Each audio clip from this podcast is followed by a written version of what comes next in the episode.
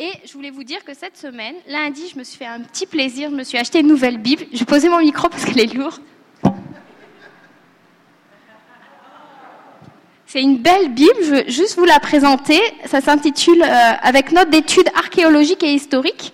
Euh, c'est une Bible d'études, il y a toutes sortes de formats. Il y a, il y a la Bible qu'on lit, c'est le même texte biblique. Simplement, cette Bible-là a pour euh, particularité d'avoir des, euh, toutes des références des, sur le contexte historique, les, ce qui se passait à l'époque, l'archéologie. Et moi, avant, j'étais prof d'histoire. Donc euh, j'aime ça, toute la dimension historique, géographique, parce que des fois ça éclaire sur le contexte des textes qu'on, qu'on ils vivaient pas la même, on, vit pas à la même époque que la Bible, et des fois il y a des coutumes, il y a, toutes sortes de choses qui permettent de mieux comprendre le texte biblique. Alors je vous la recommande. Et euh, c'est, une façon, des fois, de, euh, de, justement, de changer de version, d'investir dans une nouvelle Bible, et bien de d'alimenter en fait notre amour pour la parole de Dieu, parce que justement, c'est nouveau, on apprend d'autres choses, et euh, ça, nous donne une soif. On alimente notre soif, on entretient notre soif de la parole de Dieu. Donc euh, celle-là, c'est celle de la librairie. il y en a une de disponible ici, sinon vous pouvez vous la procurer ailleurs. Euh, en tout cas, moi, j'ai commencé à la lire et je suis bénie. Il y a plein de, plein de références, plein de textes explicatifs, c'est bon. Donc juste pour vous dire que donc j'ai acheté ça lundi et donc cette semaine j'ai lu ma Bible. Euh, comme je vous l'ai conseillé la semaine dernière. Et puis, euh, cette semaine, j'étais dans ma lecture suivie. Je mets en pratique ce que je vous ai dit. Hein, on commence un, livre de la parole et puis on, le continue et puis on croit que Dieu peut nous parler au travers de notre lecture suivie. Et euh, cette semaine, j'étais dans le, dans le livre de Jacques. Je lisais, tout simplement. Et un verset m'a interpellée et je crois que Dieu veut que j'en parle ce matin. Ce verset de Jacques, c'est Jacques 4, 8, dans la version second 21. Et ce verset nous dit, purifiez votre cœur, homme partagé. Purifiez votre cœur, homme partagé. Et je crois qu'ici, il y a des hommes et des femmes qui ont le cœur partagé. Partagé entre le désir de suivre Jésus, entre le fait de suivre Jésus et lui obéir, avoir une vie qui lui plaît, d'une part, et d'autre part, goûter au plaisir éphémère, du monde, avec bien souvent le péché qui s'accompagne en fait. Il y en a ici qui sont tiraillés entre Dieu et le monde, des hommes et des femmes, qui ont le cœur tiraillé tu veux suivre Dieu, tu te dis chrétien, mais ton cœur est attiré par le monde. Et en fait, tu te laisses attirer, tu te laisses séduire. Parce qu'on peut être attiré et choisir de se détourner. Et on peut, ou alors embarquer et se, laisser attirer, se laisser séduire. Et il y a des choses ici qui, il y a des choses qui sont en train de, détourner certaines personnes, de te détourner de Dieu. Il y a des passions, il y a des convoitises qui, euh, qui font la guerre à ton âme, qui t'éloignent de Dieu et qui sont un danger pour toi. Et euh, le message de Dieu ce matin, c'est euh, que Dieu t'appelle à te consacrer et à renoncer à ce qui te détourne de lui. Ce matin, je t'invite à être radical, à te détourner des pièges qui t'éloignent de Dieu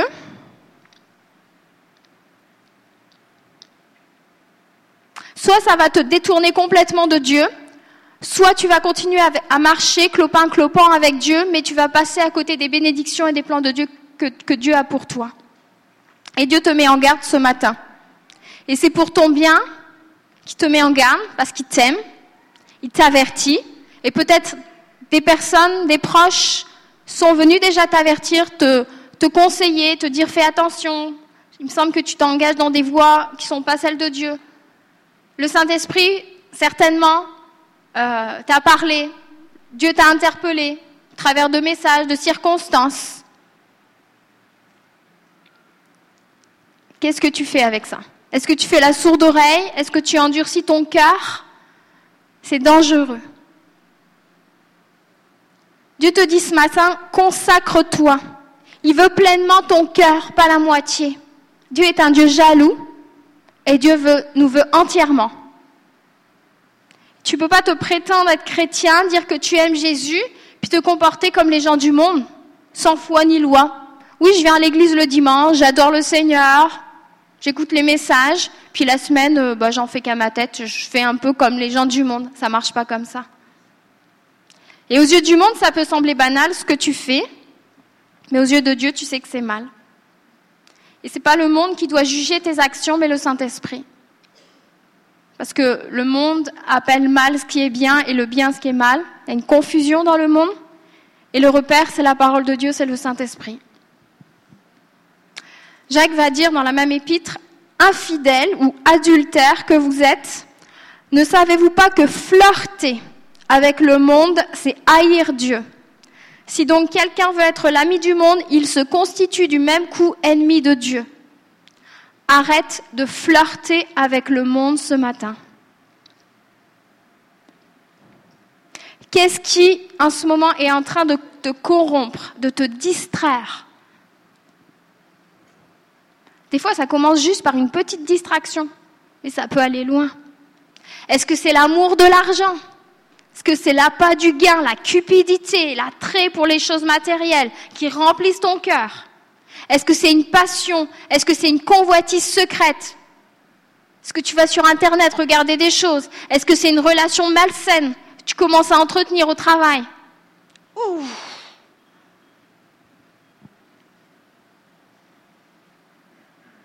Je vais relire le verset euh, que je vous ai mentionné la semaine dernière, mais je vais insister davantage, parce que quand j'avais préparé mon message la semaine dernière, je sentais que Dieu voulait que j'insiste sur ça, et puis la semaine dernière, je, suis passée assez vite.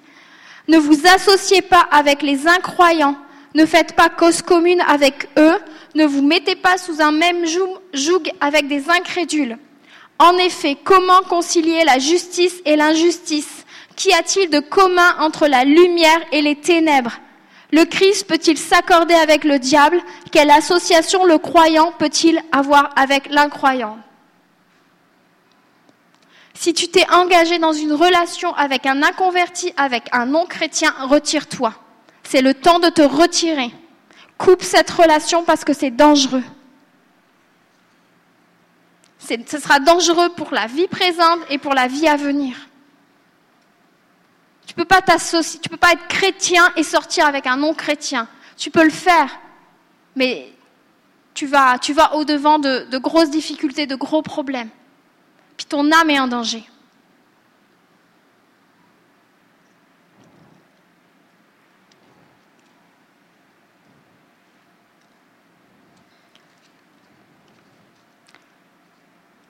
Cantique des degrés de Salomon. Si l'Éternel ne bâtit la maison, ceux qui la bâtissent travaillent en vain.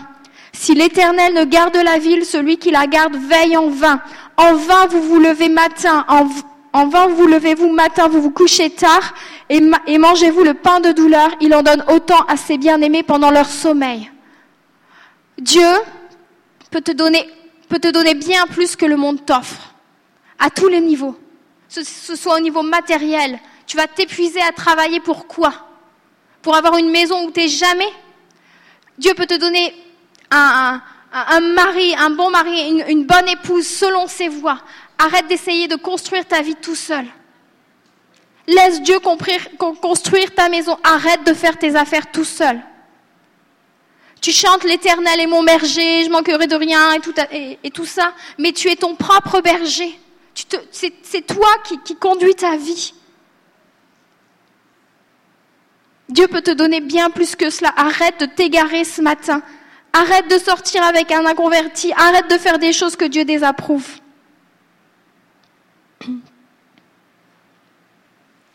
Si tu es vraiment disciple de Jésus, Jésus c'est ton maître. On ne peut pas juste vouloir Jésus pour sa paix, pour sa joie, pour son salut, pour sa consolation. Et puis le reste du temps, quand Jésus nous dit quelque chose, bah Seigneur, là c'est mes affaires là. Il semble que je suis capable de prendre mes décisions moi-même. Mais ce qu'on doit comprendre, c'est que Dieu, Dieu, c'est vraiment un bon berger. Et s'il nous dit non pour quelque chose, s'il nous dit attention, danger, c'est pour notre bien. C'est parce que réellement c'est dangereux. Dieu sait toutes choses. Et des fois, on va comprendre plusieurs semaines, plusieurs mois, ou même des années après, ah oh, mais j'ai bien fait d'écouter Dieu. Bien-aimés, je vous encourage, en tant que résident temporaire et étranger sur la terre, à vous abstenir des désirs de votre nature propre qui font la guerre à l'âme. Il y a un combat dans ton cœur et tu n'auras pas la paix tant que tu n'auras pas obéi au Seigneur. Tu ne peux pas être dans la paix. Tu peux essayer d'étouffer ta confiance, avoir une certaine paix, mais si tu marches dans la désobéissance, s'il y a le cœur partagé, c'est pas bien. Arrête de jouer avec le feu comme Samson qui s'est laissé surprendre par les Philistins parce qu'il s'est laissé séduire par Delilah. Il pensait maîtriser la situation, mais finalement il est tombé dans un piège. Et des fois on s'engage dans des voies au niveau euh, relationnel ou au niveau, je euh, je sais pas, de toutes sortes de, de, On prend des décisions. Et puis on pense contrôler la situation, ça va bien aller. J'ai l'expertise, j'ai demandé des conseils autour de moi. Puis résultat, c'est la faillite. Résultat, au bout de plusieurs années, on se rend compte qu'on a fait les mauvais choix parce qu'on n'a pas, pas écouté Dieu. Arrête de te tromper toi-même. Si Dieu t'avertit, et Dieu prend la peine de t'avertir parce qu'il t'aime, écoute-le ce matin, c'est salutaire. Arrête-toi alors qu'il est temps, coupe cette relation. Arrête ce que tu fais. Dans 1 roi 18, 21, on voit euh, le prophète Élie qui va confronter les prophètes euh, de Baal sur le mont Carmel. Et le feu de Dieu va descendre. Vous connaissez ce passage? Et euh, les prophètes de Baal sont convoqués et tout le peuple d'Israël aussi est convoqué et assiste à la scène. Et à un moment, Élie va s'adresser au peuple d'Israël et va lui dire, Jusqu'à quand clocherez-vous des deux côtés? Si l'Éternel est Dieu, allez après lui. Si c'est Baal, allez après lui. Le peuple ne lui répondit rien. Et la question que je veux te poser ce matin, c'est jusqu'à quand? Jusqu'à quand vas-tu clocher des deux pieds? Jusqu'à quand vas-tu suivre Jésus tout en faisant des choses du monde? Jusqu'à quand Dieu va devoir patienter avec toi? Jusqu'à quand il va falloir te conseiller? Jusqu'à quand? Et le verset de Jacques que je vous ai lu au début, euh, purifiez vos cœurs, hommes partagés. Une autre version nous dit, purifiez votre cœur, vous qui êtes double de cœur ou gens indécis. Décide-toi. Décide-toi entièrement. Soit tu marches dans le monde vraiment, je te le conseille pas, soit vraiment tu te consacres pour Dieu. Mais sinon tu es tiraillé à l'intérieur. Le Saint-Esprit te montre le chemin à suivre, il te ramène à Jésus lorsque tu t'égares. Et il te convainc de pécher pour ton bien. Si vraiment tu es un disciple de Jésus, tu as soumis ta vie à Jésus, ce n'est plus toi qui vis, c'est Christ qui vit en toi. Tu as crucifié ta chair avec ses passions et ses désirs. Laisse ta chair sur la croix. C'est là qu'elle doit être. Soumets-toi au Seigneur et fais-lui confiance. C'est vraiment ce qu'il y a de mieux pour toi. N'essaie pas de bâtir ta vie sans lui.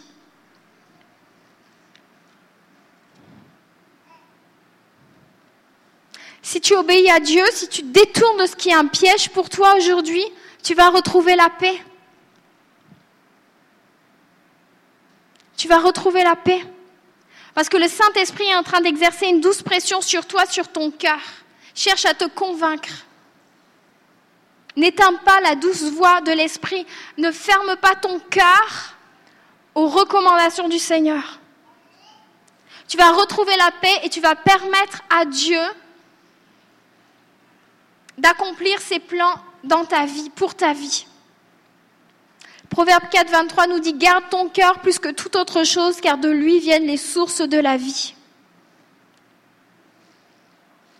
Je t'encourage à veiller sur ton cœur et si tu alors que je, t'adresse ce message ce matin, si tu t'aperçois que tu as pris un chemin détourné, que tranquillement tu es en train de glisser, de te laisser euh, distraire, reviens, reviens dans le chemin.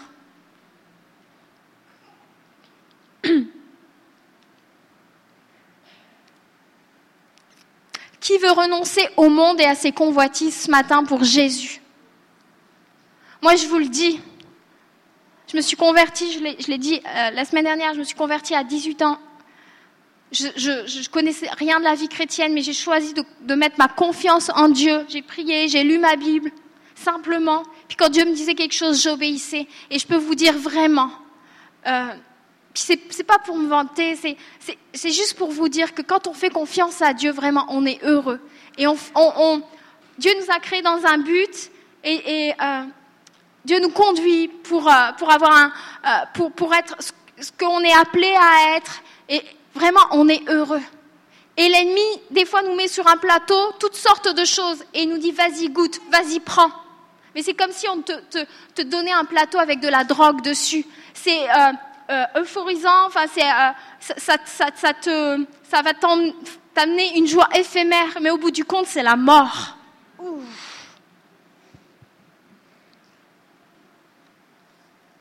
On va fermer les yeux. Et je vous encourage ce matin à vous donner entièrement à Jésus. Entièrement. Dieu veut tout. Le salut est gratuit. Mais Dieu veut, qu'on lui donne entièrement notre cœur. Tu ne seras jamais satisfait, tu ne seras jamais heureux si tu marches un pied dans le monde, un pied dans l'église. Il faut t'engager, il faut te décider pleinement pour Jésus. Sois pas juste un chrétien de nom. Il y a vraiment une joie et une paix profonde pour celui qui s'attache à Dieu, celui qui marche dans l'obéissance. Et bien plus, il y a le ciel qui nous attend. Et le ciel, ça vaut la peine.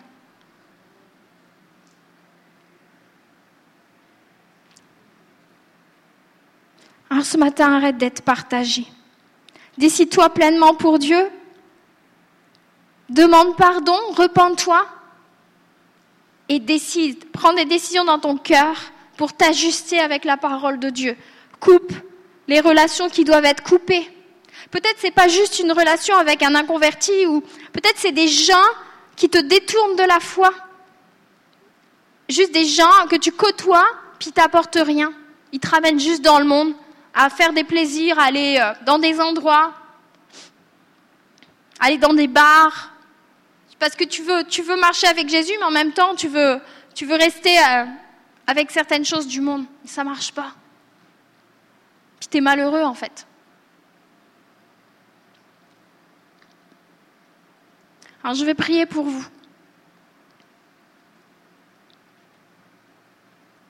Qui ce matin veut se consacrer Qui a besoin de prière Je veux vous demander juste de, lever, de lever la main. Je veux que les yeux soient fermés.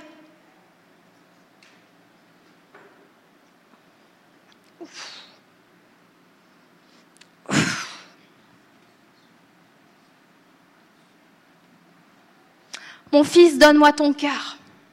Ma fille, donne-moi ton cœur. Seigneur, merci pour euh, tes enfants qui se consacrent. Merci parce que Seigneur, toi tu nous rappelles à l'ordre pour notre bien. C'est pas pour euh, nous disputer ou euh, c'est vraiment pour nous éviter du danger. Je te bénis pour le Saint-Esprit, Seigneur, qui nous guide dans la vérité. Seigneur, je te prie de, euh, de mettre un saut sur tes enfants ce matin qui se consacrent et de les aider concrètement à couper les relations.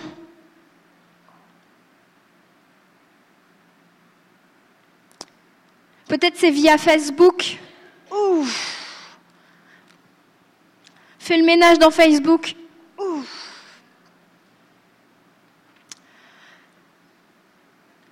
Seigneur, tu mets ton seau et tu les aides concrètement à, s'ajuster, à couper, à arrêter à faire des choses, Seigneur, qui te déplaisent et qui les, qui les rend tristes, qui les souillent. Seigneur, tu leur donnes la force de résister à la tentation. Seigneur, merci, parce que tu veux un peuple qui, euh, qui soit consacré, qui t'appartient pleinement. Merci parce que tu vas bénir, Seigneur, celui qui, qui se donne entièrement à toi. Et je prie pour la paix retrouvée, la joie retrouvée maintenant. Je prie, Seigneur, de combler leur cœur.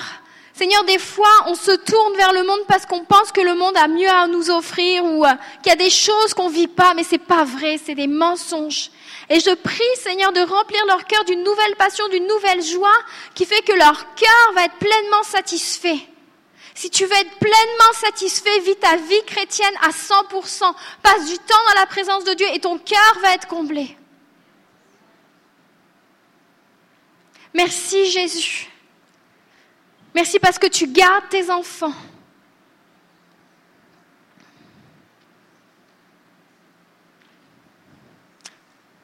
Je déclare la sanctification, la sainteté, un peuple consacré pour toi ce matin.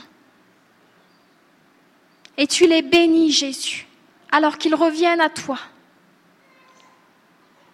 Amen.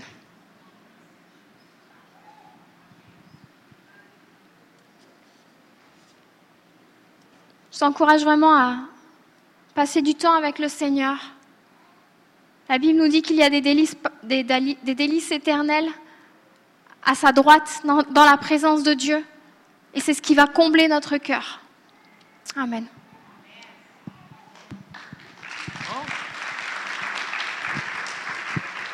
C'est sérieux? C'est sérieux? C'est sérieux. Et parce qu'on vous aime, on veut vous dire les vraies choses. C'est important. J'ai demandé à Marion de s'approcher. Est-ce qu'elle a Marion? Oui. On vient à l'église pas pour voir un spectacle religieux. On vient à l'église parce qu'on veut célébrer le Seigneur. On veut partager ce qu'on vit, on est content de se retrouver, mais on veut aussi être équipé. Et on est plus comme un centre de formation afin que vous puissiez faire le ministère. Ephésiens 4, 11 nous dit que Dieu a donné les apôtres, pasteurs, évangélistes, docteurs, enseignants, pasteurs, pour former les croyants en vue qu'ils accomplissent le ministère. Et euh, alors on entend un témoignage ici maintenant de, de ce que Dieu fait quand on écoute Jésus. T'as un beau collier, j'avais jamais vu un truc comme ça. Ok. Euh, bonjour. Euh, c'est un petit peu long, mais je vais, faire, je vais essayer de faire court. Donc c'est, euh, en fait, c'était prévu depuis le début de l'année que mes parents viennent. Et donc normalement, ma mère devait arriver le, le, c'était le 30, le lundi dernier. Sauf que une. Ils viennent d'Afrique, c'est ça?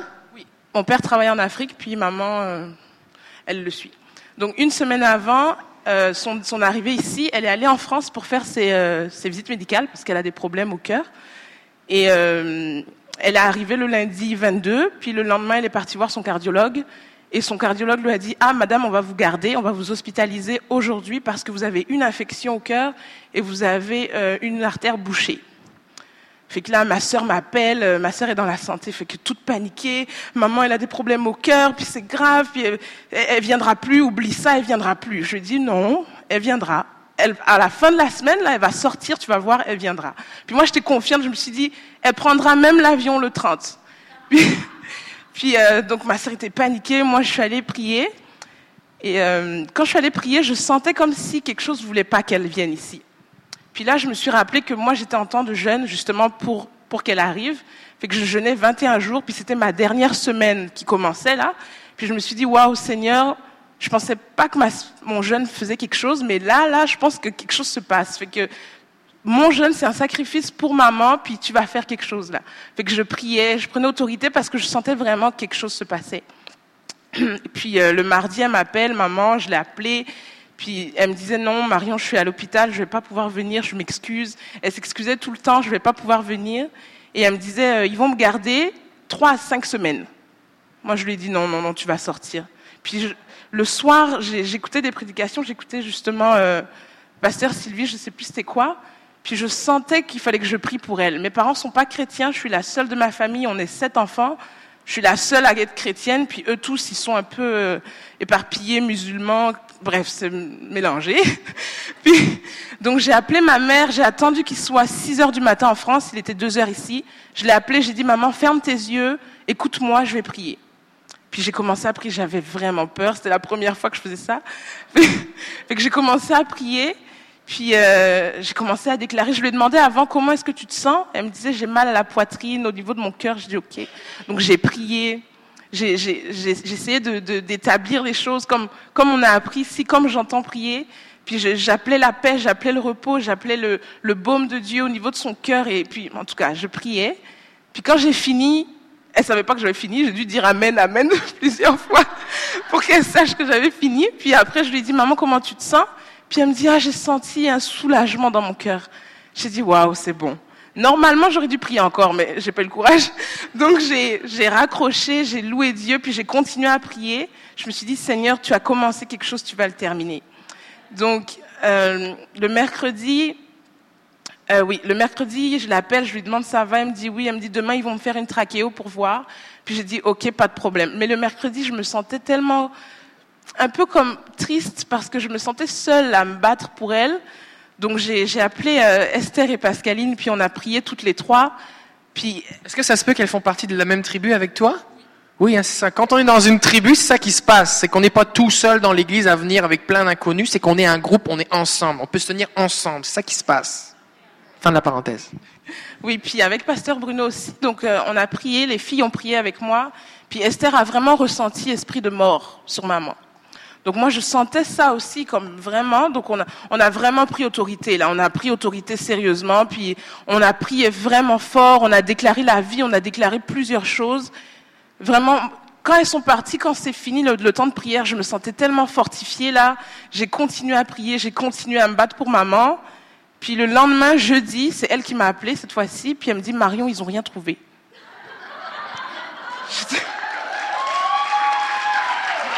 Puis, euh, ouais, ils me disent, ils ont rien trouvé, il n'y a, a, pas d'artère bouchée, j'ai pas d'infection, il n'y a rien, c'est juste que mon taux de coagulation est bas. Je dis, c'est pas grave, ça c'est pas un problème.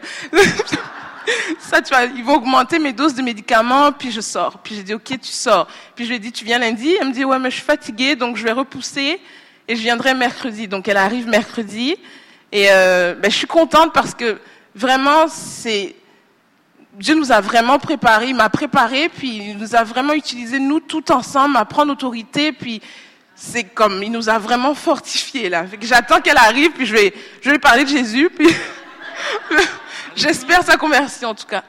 Merci, Marion.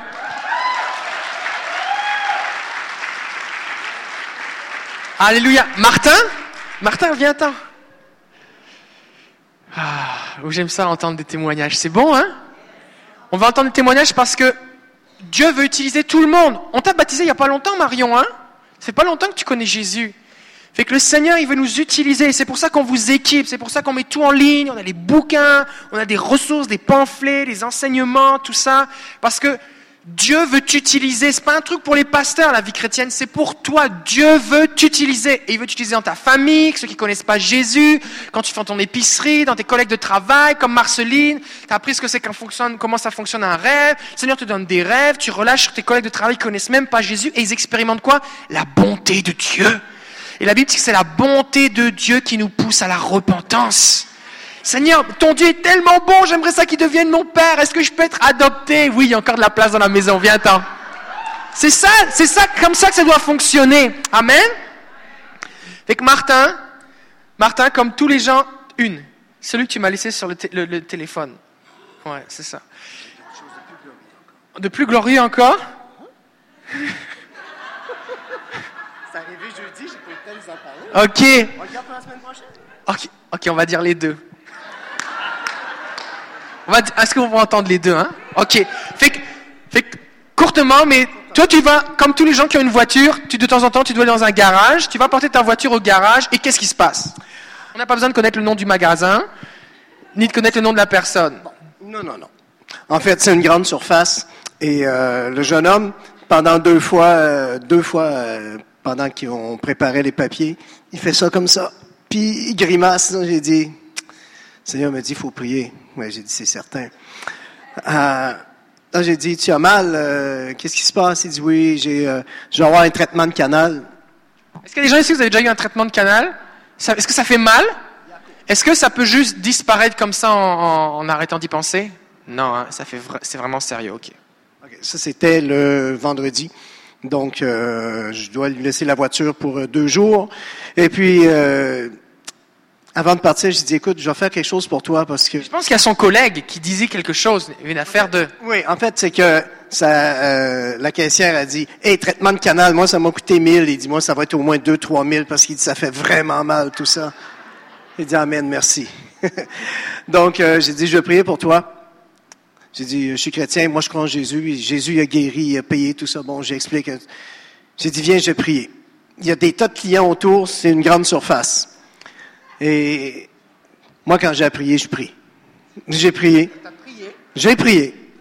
Au nom de Jésus. Et puis, le lendemain, euh, je reçois un message euh, qui me dit que finalement ma voiture est prête euh, et que, hey, la prière, ça a marché, j'ai plus mal.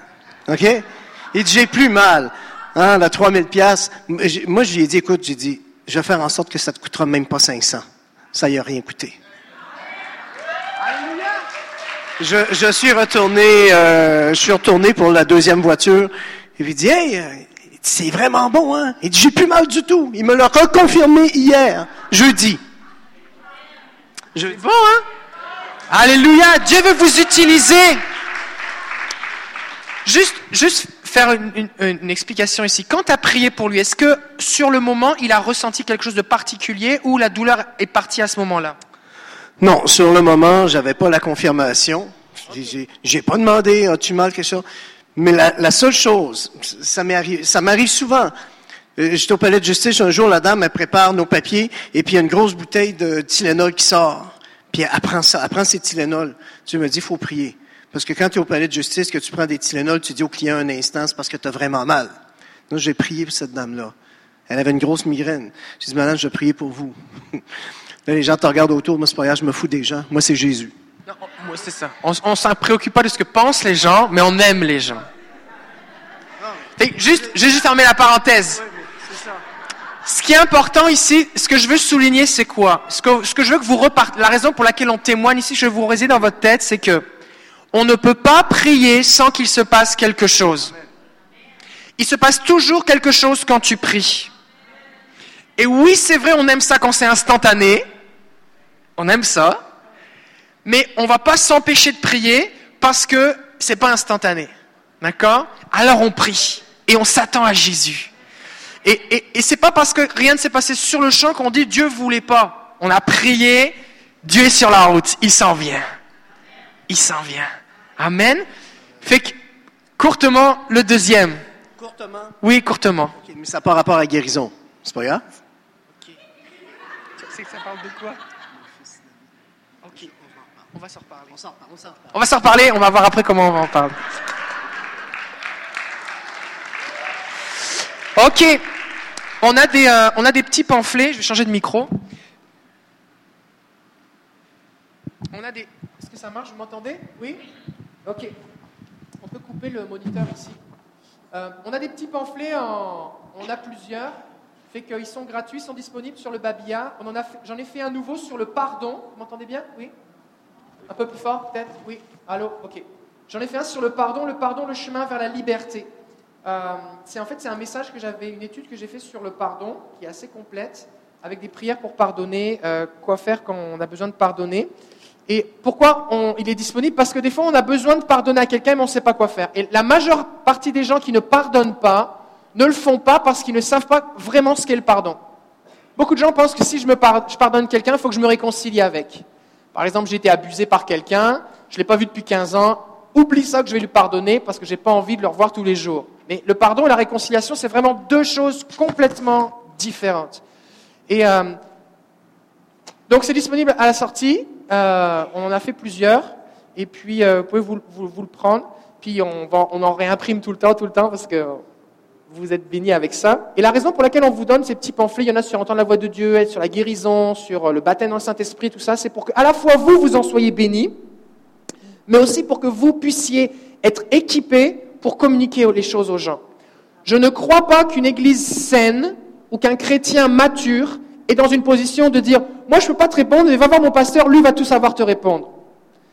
Parce qu'à un moment, ça fait des années que tu entends des prédications, que tu lis ta Bible, que tu entends des, des messages, des enseignements. Tu devrais être capable d'expliquer des choses.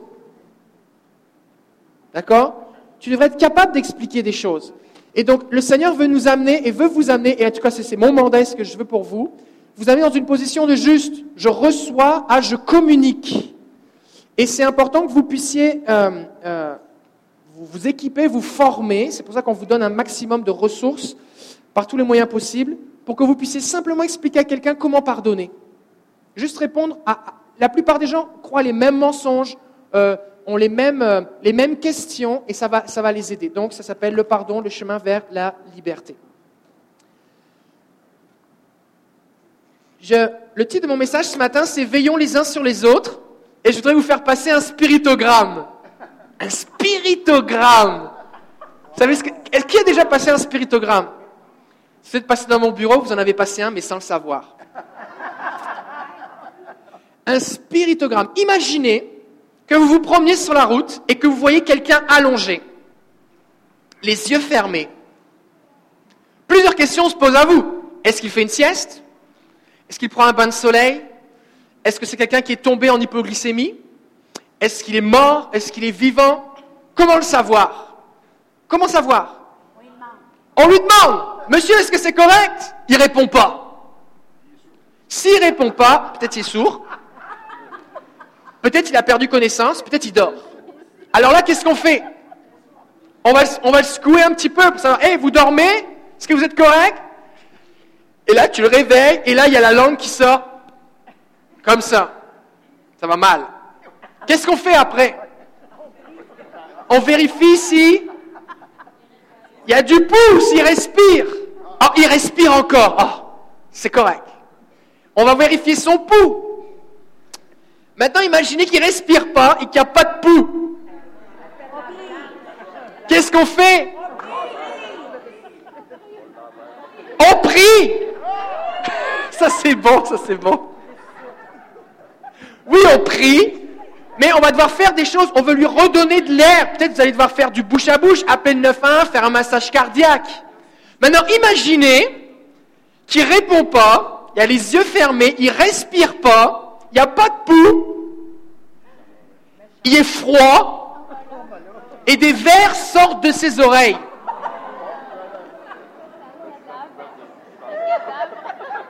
Y es-tu en bonne santé.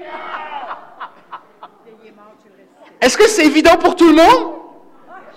Que, imaginez, vous voyez cette personne-là, il respire pas, il parle pas, il répond pas, il est froid, il est raide, il n'y a pas de pouls, il, il respire pas, il y a des vers qui sortent des oreilles. Il tu mort si tu es un cadavre, si tu clair Il est mort. Il est mort. De la même façon qu'il est possible d'évaluer la vie ou la mort dans un être humain physiquement, il est possible d'évaluer la mort ou la vie spirituelle. Et beaucoup de chrétiens pensent que oh, on n'a pas le droit de juger. Jésus a dit il ne faut pas juger, ne jugez pas. Ah, je juge pas. Et là, on passe à côté de cette personne qui est vraiment morte et on fait, je juge pas. Ou alors on voit quelqu'un qui, qui, voit qui a, du mal à prendre son souffle, on dit, je juge pas. Je pense que tu as besoin d'air, mais je juge pas. Ou on voit quelqu'un qui est vraiment en danger. On voit quelqu'un, par exemple, qui marche d'un seul coup, qui, s'évanouit, qui qui perd la carte, il, connaissance, il tombe sur la route, dans la circulation, et on dit, oh, je ne peux pas juger. Peut-être c'est son choix, peut-être on a besoin de savoir clairement ce que c'est que la vie spirituelle et la mort spirituelle. Et quand par exemple un bébé naît, on lui fait un test. On lui fait un test, je crois que c'est Apgar, je crois, ça se peut-tu? Il y a des, chiffres. Si c'est 10, 10, 10, ton bébé est top shape. Si ton bébé est 1, 1, 1, il est pas mal certain en respiratoire, intubé, avec les, piqûres et tout ça, parce qu'il faut le ranimer. Il n'est pas mort, mais ça va mal. Et des fois, les chrétiens, on est dans cet état-là, où on a des signes vitaux qui sont là, mais faibles, mais personne vient nous aider. Ou alors on voit notre ami à côté de nous, ça va mal, il lit pas sa Bible, il prie pas, il s'associe avec des personnes qui l'éloignent loin de Dieu. Tu vois dans la louange qui est en train de regarder son cellulaire parce qu'il s'ennuie, tu vois qu'il vient moins à l'église, tu vois que quand tu lui parles des choses de Dieu, ça ne l'intéresse pas. Ses yeux s'allument quand tu lui parles de, d'autres choses, mais quand tu lui parles de Jésus, il dit Ah, moi arrête de me parler, je me sens jugé, tout ça. Ça devrait allumer dans ta tête qu'il y a un problème. Ça devrait allumer. Et nous sommes tous appelés à veiller les uns sur les autres. Et veiller les uns sur les autres, c'est pas, hey, je te check je vais aller dire au pasteur tout ce que tu fais. C'est pas ça l'idée. je te check ton profil Facebook, j'ai vu que tu avais mis telle affaire, il me semble que tu es vraiment loin de Dieu, repens-toi. Ça, c'est pas ça. Si, si je vois que quelqu'un est en danger, ma responsabilité, c'est de prendre soin de lui, sinon c'est une non-assistance à personne en danger. Et c'est important qu'on comprenne quelque chose, c'est que c'est difficile de se réanimer soi-même. Tu ne peux pas te faire un massage cardiaque à toi-même. Tu ne peux pas te faire du bouche à bouche à toi-même. Tu ne peux pas t'auto-transfuser tout seul. Tu as besoin d'aide. Et lorsqu'on voit quelqu'un qui se trouve dans une situation difficile, notre responsabilité, c'est de prendre soin de lui ou d'elle. Et c'est pour ça que je veux que vous deveniez des adultes spirituels, pour que vous sachiez quoi faire pour aider les gens. Que vous ne disiez pas, bah, moi je ne peux pas, je suis juste un bébé là, je peux aider personne parce que je ne sais rien, je ne pas ma Bible, je ne prie pas, je ne sais rien du tout. Je suis juste en apnée, j'attends dimanche prochain que Pasteur David prie pour moi, et après ça je serai correct pour une semaine. Jésus nous appelle à être des hommes et des femmes matures, des adultes en Christ. Un autre concept que j'aimerais euh, partager en rapport avec le spiritogramme qu'on va faire, c'est que je m'oppose vigoureusement à l'idée, à la légende urbaine dans les églises que, attache ta tique avec la broche, il suffit de faire une prière de repentance pour être sauvé. Ce n'est pas vrai. Ce n'est pas vrai que parce que tu as dit Jésus, je te donne mon cœur, ou que tu as dit j'ai fait la prière de repentance en répétant après quelqu'un, que tu es sauvé. Ce n'est pas vrai. Parce que le salut, c'est la nouvelle naissance. Et la nouvelle naissance, elle vient de Dieu et c'est une expérience qui est spirituelle. Je ne peux pas me faire naître de nouveau moi-même. Je peux croire en Jésus, décider de le suivre, me repentir, me détourner du mal et l'inviter dans mon cœur. Mais une fois que moi j'ai fait tout ça, c'est Dieu le Père qui, voyant ce qu'il y a au fond de mon cœur, voyant l'authenticité de ma foi, va envoyer son esprit en moi pour me faire naître de nouveau. Et tant que ça, ce n'est pas arrivé, je ne suis pas sauvé. Si je ne suis pas sauvé, je suis encore mort dans mes péchés. Si je suis mort dans mes péchés, je n'ai pas de signe vitaux. Et beaucoup de chrétiens sont frustrés parce qu'ils essayent de faire marcher des cadavres. Si la personne est morte, tu ne peux pas t'attendre à ce qu'elle agisse comme quelqu'un qui est vivant. C'est comme prendre un, morceau de bois qui n'a pas de racines, qui est coupé de rien, mais c'est un jour c'était dans un pommier tu mets dans ton salon et t'attends que les pommes poussent. Il n'y en aura pas des pommes. Tu peux attendre longtemps. Tu peux les peindre, les colorier, les accrocher comme une guirlande de Noël, mais il n'y aura pas de vraies pommes parce que cet arbre, cette branche est morte. Et des fois, ce qui se passe, c'est qu'on dit à quelqu'un, bon allez, donne ton cœur à Jésus, les gens ne comprennent rien de ce qui se passe, ils disent, ah bon d'accord, tu vas me laisser tranquille si je le fais, alors je le fais. Ok, je donne mon cœur à Jésus, je donne ma vie à Jésus, ok, c'est bon, ça va? Oui, ok. Et on dit, yes, il a donné sa vie à Jésus Et alors on dit, c'est bizarre, mais il lit pas la Bible, les choses de Dieu, ça l'intéresse pas, il n'y a pas de temps pour le Seigneur, euh, il continue à vivre comme si euh, le péché, n'était pas important. en fait, ça n'intéresse pas trop Jésus, mais il a donné son cœur. Ça veut rien dire.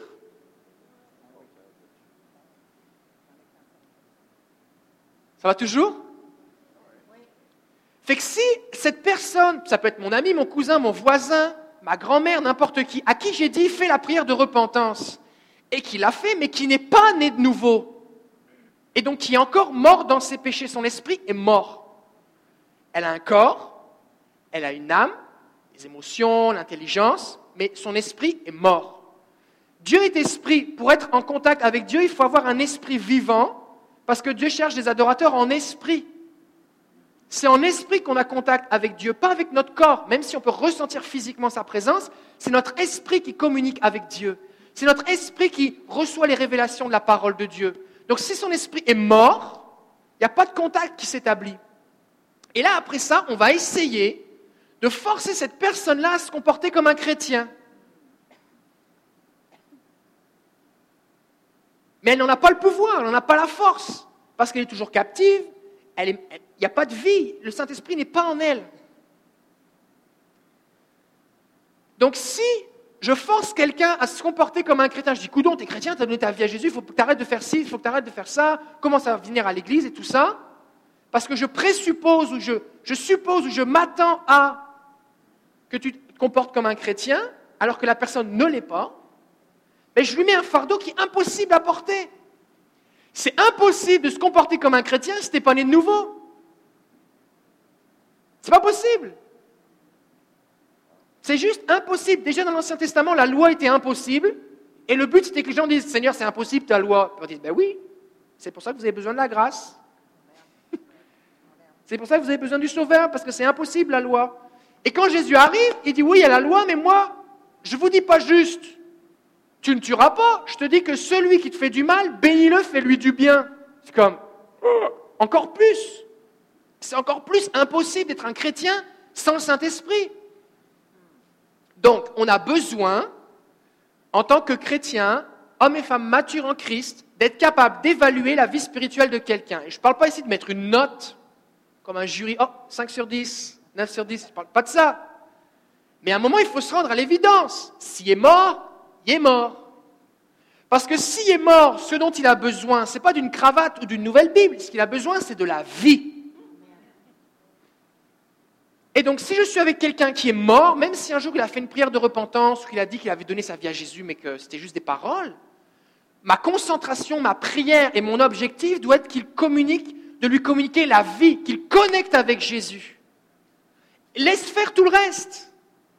Oui, quand, quelqu'un vient de faire, par exemple, euh, une tentative de suicide, ou euh, quelqu'un a eu un accident, ou quelqu'un est sur le bord de la mort. Peut-être qu'il a eu un arrêt cardiaque pendant quelques instants. Peut-être ça sent mauvais. Il y a du sang. Peut-être qu'il euh, y a les joints, sphincters qui se sont relâchés. Ça pue. Euh, il, y a toutes, sortes de, blessures, toutes sortes de choses qui sont là. Mais la priorité, c'est pas son brushing. La priorité, c'est pas de remettre bien ses habits. La priorité, c'est pas oh, vous avez une tâche ici, je vais vous l'enlever. C'est pas ça la priorité. La priorité, c'est la vie. Est-ce qu'il respire? Est-ce qu'on est un peu? On, se fout du reste. On verra ça après. Et des fois, on est là, on se comporte avec nos enfants, nos amis, nos conjoints. On dit, mais là, je comprends pas, il regarde telle affaire. C'est pas, pas ça qui est important. Il doit connecter avec Jésus. Arrête d'essayer de lui faire ressembler à un chrétien. Il a besoin de la vie. Quand la vie sera là, Jésus va s'en occuper. Mais tant que la vie n'est pas là, tu perds ton temps. Parce que tout ce que tu fais comme pression pour essayer de lui faire ressembler à un chrétien, le message que tu communiques, c'est que tu n'es pas correct. Tu n'es pas correct. Il faut que tu fasses des choses pour que Dieu t'accepte. Alors que Dieu, lui, son message, c'est quoi? C'est je te prends tel que tu es, parce que tu ne peux pas te changer. Tout ce que je veux, c'est laisse-moi te prendre dans mes bras. Ouvre-moi ton cœur, je vais venir, je vais faire la rénovation extrême, je vais m'occuper de toi. Et on a besoin que notre discours soit aligné avec celui de Dieu. Là, tu as donné ta vie à Jésus, euh, là, tu devrais plus faire telle affaire, euh, arrête de faire telle affaire, c'est pas bien, c'est pas de Dieu, tout ça. Il ne peut pas le comprendre. Il ne peut pas le saisir. Le Saint-Esprit n'est pas en lui. Fait qu'il faut que tu te concentres sur le fait que c'est la bonté de Dieu qui l'attire à la repentance. Ça veut dire qu'il faut aimer la personne inconditionnellement, lui communiquer l'amour et la bonté de Jésus, jusqu'à ce que la vie vienne. Une fois que la vie vient, alors le Saint-Esprit va produire la sainteté. C'est bon? Alors comment savoir, comment évaluer? Spiritogramme Est-ce que vous êtes prêts Bon, tout d'abord, je voudrais faire un petit, euh, comment, un petit, euh, une petite mise en garde. Un jour, j'ai dit à quelqu'un dans mon bureau, mais vous n'êtes pas sauvé. Vous n'êtes pas des nouveaux. Clairement, vous n'avez aucun signe vitaux de vie spirituelle. Vous n'êtes pas des nouveaux. Et la personne qui était allée à l'église depuis des années, depuis des années, hein, ça m'est arrivé plusieurs fois, mais elle est sortie de mon bureau, elle est partie à l'urgence, elle a une coche. Il m'a dit que je n'étais pas sauvé. Il m'a dit que je n'étais pas sauvé. Elle est complètement partie. Puis euh, Dieu lui a parlé, Dieu lui a rencontré et lui a montré qu'effectivement, euh, elle avait besoin de naître de nouveau. Trois semaines plus tard, elle est revenue me voir, elle m'a dit, vous aviez raison, je me repens. Parce que si on maintient les gens dans l'illusion, qu'est-ce qui va se passer? Jésus va revenir, où les gens vont mourir et ils vont s'attendre à rencontrer Jésus, on va leur dire, mais non. Donc c'est sérieux. Alors, quand on fait un spiritogramme, c'est important de comprendre que ce qu'on évalue, c'est la présence de signes vitaux. Tu peux avoir un pouls qui est très bas, mais au moins il y a un pouls. Si ton pouls est bas, peut-être tu as besoin de, fortifiants, ta, tension est trop basse, tu as perdu du sang, tu as besoin de sang, peut-être tu as besoin de vitamines, tu as besoin de quelque chose. On va prendre soin de toi, mais tu es en vie. Le problème, c'est si tu n'as pas de pouls du tout. D'accord? Et des gens vont dire, ben, quand même, je ne suis pas si pire. Je suis pas si pire. J'ai, sur, euh, sur 8 points, j'en ai euh, tous à 1 sur 10. Fait que je suis quand même en vie. La vie, le but de Jésus, c'est pas que tu sois sous respirateur artificiel, aux soins intensifs, entubé, euh, et dans un coma euh, thérapeutique, mais tu es toujours vivant. C'est pas ça le but. Le but, c'est tu sois en bonne santé, d'accord? Donc on va à la fois évaluer la vie et la force de cette vie. C'est bon?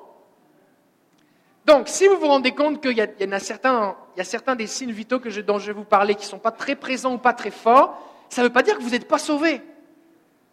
Si votre cœur bat, vous êtes vivant. Peut-être qu'il ne va pas fort, qu'il bat par intermittence, mais il bat. Vous êtes encore vivant. Donc c'est le temps d'allumer et de dire Hé, j'ai besoin d'aide. Seigneur, il faut que je fasse quelque chose. Parce qu'il faut que ce signe vital-là augmente. Bon, maintenant, si vous vous rendez compte que vous n'avez aucun des signes vitaux, ce que ça veut dire, c'est que, bah, déjà, c'est une bonne nouvelle, parce que vous venez de l'apprendre, c'est que vous n'êtes pas encore né de nouveau. Et la bonne nouvelle, c'est que c'est aujourd'hui le jour du salut. C'est une bonne nouvelle. Parce que tu peux, te, tromper, prendre un mauvais chemin. Moi, un jour, j'allais à Montréal, je venais de Québec. J'allais à Montréal, on s'est arrêté faire un arrêt pipi avec les enfants et j'ai repris l'autoroute dans le mauvais sens pendant 30 kilomètres. Et je m'en suis pas rendu compte. Et au bout, il y a un moment, au bout d'un moment, je dis, il me semble que Drummondville, on est déjà passé tout à l'heure. Et là, je dis, mais où est-ce qu'on va déjà? On va à Montréal, c'est ça? Oh, je suis dans la direction de Québec. Bonne nouvelle Maintenant, je peux sortir et faire demi-tour. Parce que tant que je ne le sais pas, je suis, je suis sincèrement, joyeusement dans l'erreur. Et j'arriverai jamais où je veux aller. Donc c'est une bonne nouvelle si tu te rends compte que tu as un problème, parce que la solution est disponible. Tu peux naître de nouveau. Comment naître de nouveau? Je l'ai expliqué tout à l'heure. Seigneur, viens dans mon cœur. Jésus, je me détourne du mal. Je reconnais le mal que j'ai fait. Je te demande pardon pour mes péchés. Et le Seigneur va venir dans ton cœur je décide de me soumettre à Jésus-Christ comme maître et seigneur de ma vie. Et quand ça va arriver, tu vas constater que les signes vitaux sont là. Quand un bébé naît, il n'y a pas un moment où il se dit Attendez, il faut que j'allume mon cœur. Attendez, je commence à respirer. Ah, ça va mieux. Il respire, son cœur bat. C'est naturel. Tu ne te réveilles pas le matin en disant Ah oui, c'est vrai, il faut que je respire. C'est naturel. C'est naturel. Et, pour la plupart d'entre vous, vous allez constater que, bah oui, c'est des choses qui me sont arrivées. C'est OK, tout va bien. OK, première chose, l'assurance du salut. Je pense qu'il y a un PowerPoint? Oh, merveilleux. Donc, l'assurance du salut. 1 Jean chapitre 5, versets 10 à 13. Celui qui croit au Fils de Dieu possède ce témoignage en lui-même. On va dire témoignage. Témoignage. Il y a un témoignage à l'intérieur de moi. C'est quoi ce témoignage? Celui qui ne croit pas Dieu fait de lui un menteur, puisqu'il ne croit pas le témoignage que Dieu rend à son Fils. Et qu'affirme ce témoignage? Il dit que Dieu nous a donné la vie éternelle et que cette vie est dans son Fils. Celui qui a le Fils a la vie, celui qui n'a pas le Fils de Dieu n'a pas la vie. Je vous ai écrit cela pour que vous sachiez que vous avez la vie éternelle, vous qui croyez au Fils de Dieu. Donc quand on est de nouveau, à l'intérieur de nous, il y a un témoignage qui vient que j'ai la vie éternelle.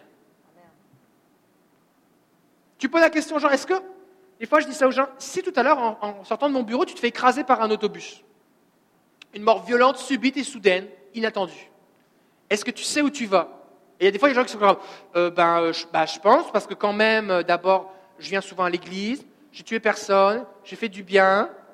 Si, si tu as besoin de te rassurer comme ça, c'est que tu n'as pas l'assurance du salut. L'assurance du salut, c'est tu sais que tu sais, tu ne peux pas l'expliquer, mais c'est le, le Saint-Esprit qui est en toi, la vie éternelle qui est venue en toi quand tu es né de nouveau, qui dit que, eh oui, oui, Jésus m'a sauvé. La Bible dans l'Épître aux Hébreux que Jésus est venu délivrer ceux qui étaient toute leur vie esclaves de la peur de la mort. Ça ne veut pas dire qu'on a envie de mourir. On n'a plus peur de la mort. Et ce n'est pas un processus quand j'apprends plein de versets pour me rassurer, dire que finalement je n'ai pas peur de la mort. La peur de la mort, pas. J'ai cette assurance du salut qui vient dans mon cœur. Galates chapitre 4, verset 6 nous dit, Parce que vous êtes fils, Dieu a envoyé dans nos cœurs l'esprit de son fils qui crie Abba Père. Le Saint-Esprit en nous crie Papa. Cet esprit d'adoption. Fait n'a pas besoin de se convaincre, on n'a pas besoin d'aller à une cérémonie pour devenir un enfant de Dieu. On sait que maintenant on est un enfant de Dieu. Puis il y a eu un avant et un après. C'est aussi évident que vous savez que vous êtes vivant. Vous n'avez pas besoin de vous dire est-ce que je suis vivant, est-ce que je ne suis pas vivant, je ne suis pas sûr, attends, je vais prendre mes signes vitaux. Je suis vivant. Et cette assurance du salut, c'est pareil. L'Esprit de Dieu vient habiter en nous. Alors des fois, il arrive que des gens doutent de leur salut. Des fois parce qu'ils ne sont pas sauvés. Mais des fois, c'est juste parce que l'ennemi, qui est un menteur, vient les faire douter. Par exemple, quelqu'un dit Jésus, sauve-moi. Quelqu'un qui a une, prière, on va dire, euh, très simple, va dire Jésus, sauve-moi. Et le fait sincèrement, et le Saint-Esprit vient. la personne née de nouveau, il est sauvé. Il débute une relation avec Dieu, mais il ne comprend pas comment ça fonctionne, exactement tout ce qu'il a vécu, tout ça. Puis au bout d'un moment, le diable vient et commence à dire dans sa tête, mais t'es pas sauvé, c'est pas vrai, regarde, et puis il y a encore tel problème dans ta vie, c'est pas vrai, t'es pas sauvé. Et là, tu as besoin de savoir que la Bible dit dans Jean chapitre 1er, verset 12, à tous ceux qui l'ont reçu, et il est parlé de Jésus, à ceux qui croient en son nom, elle a donné le pouvoir de devenir enfants de Dieu. Donc, on a besoin de savoir, face à l'ennemi de notre âme, que j'ai placé ma confiance en Jésus, Jésus m'a sauvé. Et ça suffit pour faire partir l'ennemi. D'accord? Une personne qui est sauvée sait qu'elle est sauvée avec certitude. Elle sait aussi de quoi elle a été sauvée. Un jour, je parle avec un monsieur, je dis, monsieur, je n'étais pas trop sûr de la personne que j'avais face à moi. Je fais alors je fais un petit spiritogramme, sans lui dire, tu vois. C'est comme bonjour, comment ça C'est comme si tu tiens la main de quelqu'un, puis en même temps tu mets son doigt sur son poignet pour savoir s'il y a un pouls, tu vois. C'est un petit peu ça qui se passe. Tu regardes, est-ce qu'il respire? Tu mets ta main sur son épaule, est-ce que c'est chaud? Est-ce que c'est froid? Est-ce qu'il bouge? C'est un peu ça, tu sais Là, je dis, euh, est-ce que vous êtes sauvé Il dit, ah oui, je suis sauvé, tout ça. Ah, c'est bon, c'est bon. Est-ce qu'avant vous étiez perdu? Il dit, ah non. Je dis, vous n'étiez pas perdu Il dit, non, j'ai jamais été perdu. Ok. Mais alors pourquoi vous êtes sauvé bah, je suis sauvé, c'est ça. Mais vous n'étiez pas perdu. Non Ben pourquoi vous avez besoin d'un sauveur alors? Bah, je sais pas. Et la personne avait juste des réponses toutes faites dans sa tête, mais zéro expérience avec Jésus. Si tu es sauvé, tu sais de quoi tu es sauvé. Quand, quand quelqu'un dans une maison en feu, les pompiers arrivent, le sortent et lui disent Monsieur, vous êtes sain et sauf, c'est bon, vous êtes sauvé, la personne sait d'où elle vient. Elle, elle sait. Elle sait. Et si elle avait perdu connaissance, et qu'on l'a sortie inanimée, et qu'on la réanime, et qu'après ça, elle voit sa maison qui est tout en sang, elle dit Je suis sauvé de ça. Je suis passé proche de la mort. Beaucoup de gens qui passent proche de la mort à un accident, leur vie change souvent parce qu'ils sont comme Waouh, j'ai vraiment failli mourir. Il y a une prise de conscience. Si tu ne sais pas de quoi tu as été sauvé, peut-être tu n'es pas sauvé. Est-ce que tu te souviens de quoi tu as été sauvé Si des fois tu n'as pas envie de louer le Seigneur, souviens-toi de quoi Jésus t'a sauvé. Ça va t'encourager. Tu vas dire Seigneur, tu as eu pitié de moi. Alléluia. On ne peut pas être sauvé à son insu. Jésus a décidé de me sauver, je ne le savais pas. Ah bon, je suis sauvé? Ah ben merci. C'est pas possible. Les gens qui vont aller au ciel, c'est les gens qui veulent aller au ciel. Tu peux pas aller au ciel contre ton gré. Ah bah c'est ma grand-mère qui a prié, fait que j'avais pas le choix d'aller au ciel. Non. Tout le monde fait une décision personnelle. C'est personnel le salut. C'est toi qui décides de suivre Jésus. Et c'est un choix que tu fais de suivre Jésus. Et donc cette assurance du salut, c'est un signe que je suis né de nouveau, que je suis vivant, que je suis sauvé. C'est un signe. Donc des fois, quand tu parles avec des gens, tu peux poser des questions comme ça. Deuxième chose vraiment importante, il y a une marche progressive sur le chemin de la sanctification. Vous connaissez l'histoire de Zachée. Zachée, c'était un, chef des publicains. Les publicains, c'était les collecteurs des impôts. Et du temps des Romains, eh bien, ce que, ça, comment ça fonctionnait, c'est qu'il y avait des Juifs qui collaboraient avec les Romains. Les Romains occupaient Israël. Et il y avait certains Juifs qui, donc des collaborateurs, euh, qui étaient vraiment haïs de tout le reste de la population, qui prenaient les impôts pour Rome. Sauf que comme ils n'avaient pas trop de salaire et qu'il n'y avait pas trop de contrôle, ce n'était pas comme les déductions à la source comme aujourd'hui, hein, euh, ce qu'ils faisaient, c'est qu'ils disaient, OK, tu dois, tu dois 10 pièces d'impôts, donc euh, tu vas payer 20, parce qu'il y a 10 pour Rome il y a 10 pour moi. Et tout le monde savait que les gens se faisaient arnaquer, extorquer, la corruption. Beaucoup ici, vous venez de pays où il y a de la corruption, ici il y en a aussi, ça dépend du niveau. Mais il était haï, ce gars-là il était riche parce qu'il était corrompu et voleur. Et il veut voir Jésus. Alors il monte dans un arbre parce qu'il était petit, il n'arrivait pas à voir Jésus. Il monte dans un arbre et Jésus s'arrête en dessous de l'arbre et dit Hé Zachée, je ne sais pas où rester ce soir, j'aimerais ça dormir chez toi. Et là tout le monde se dit Quoi? Jésus va aller dormir chez Zachée? Alors qu'il y a une auberge du village. Moi, Jésus, j'aurais pu t'inviter, j'ai de la place, tout le monde aurait été honoré d'accueillir Jésus, mais Jésus veut aller loger chez Zachée.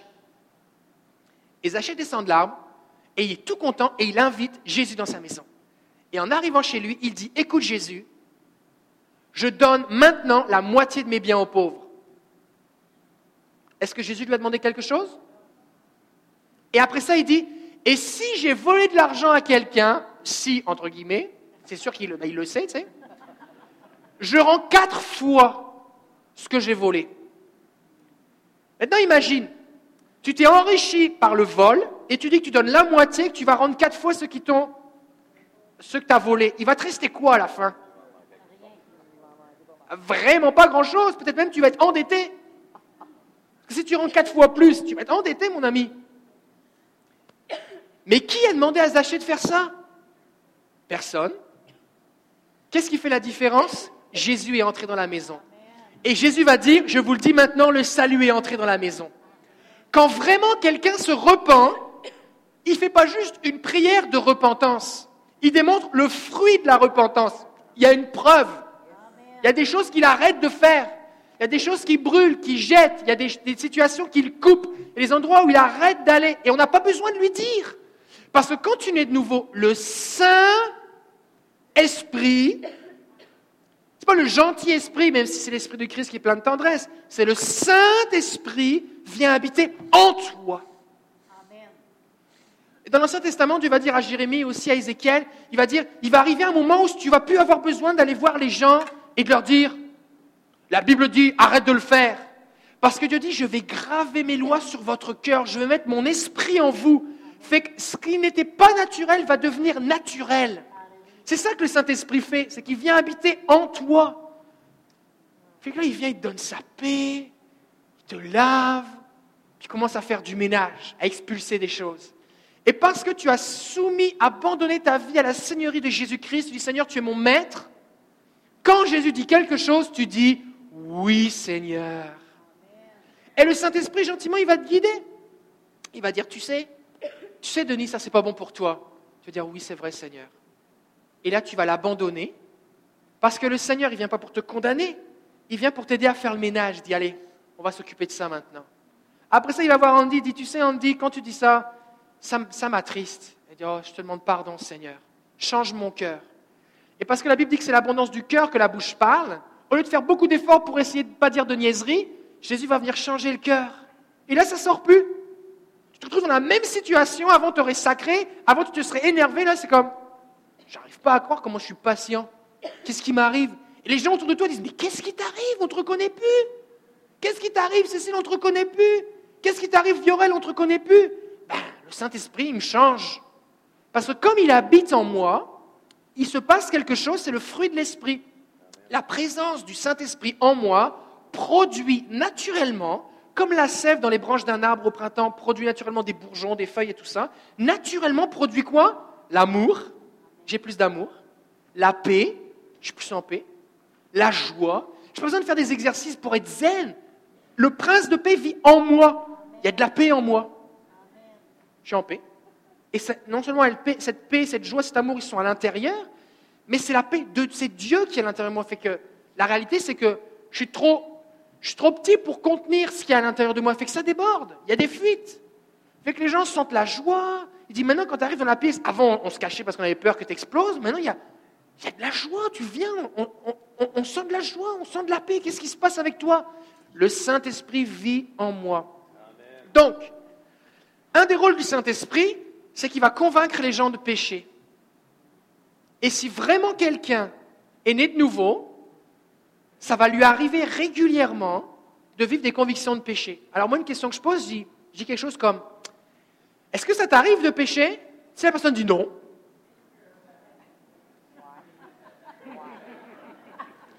si tu dis non là, es vraiment aveuglé, tu pas trop dans la lumière, mon ami. La Bible dit si quelqu'un dit qu'il n'a pas de péché, c'est un menteur. Il est encore dans les ténèbres, dans les premières épîtres de Jean. Et que si la personne dit non, moi je pêche jamais, bon ok, on a compris. Ça sert à rien que j'argumente avec toi. Tu as besoin de la vie. Tu es mort. Tu as besoin de Jésus. Et qu'on va reprendre au niveau 101. Tu as besoin de Jésus, Jésus t'aime. Commence pas à argumenter les trucs, ça sert à rien. Jésus t'aime, tu as besoin de Jésus. Après ça, deuxième question, quand tu pêches, ah oui, ça, oui, ça m'arrive encore de pêcher, mais moi, mais je pêche encore.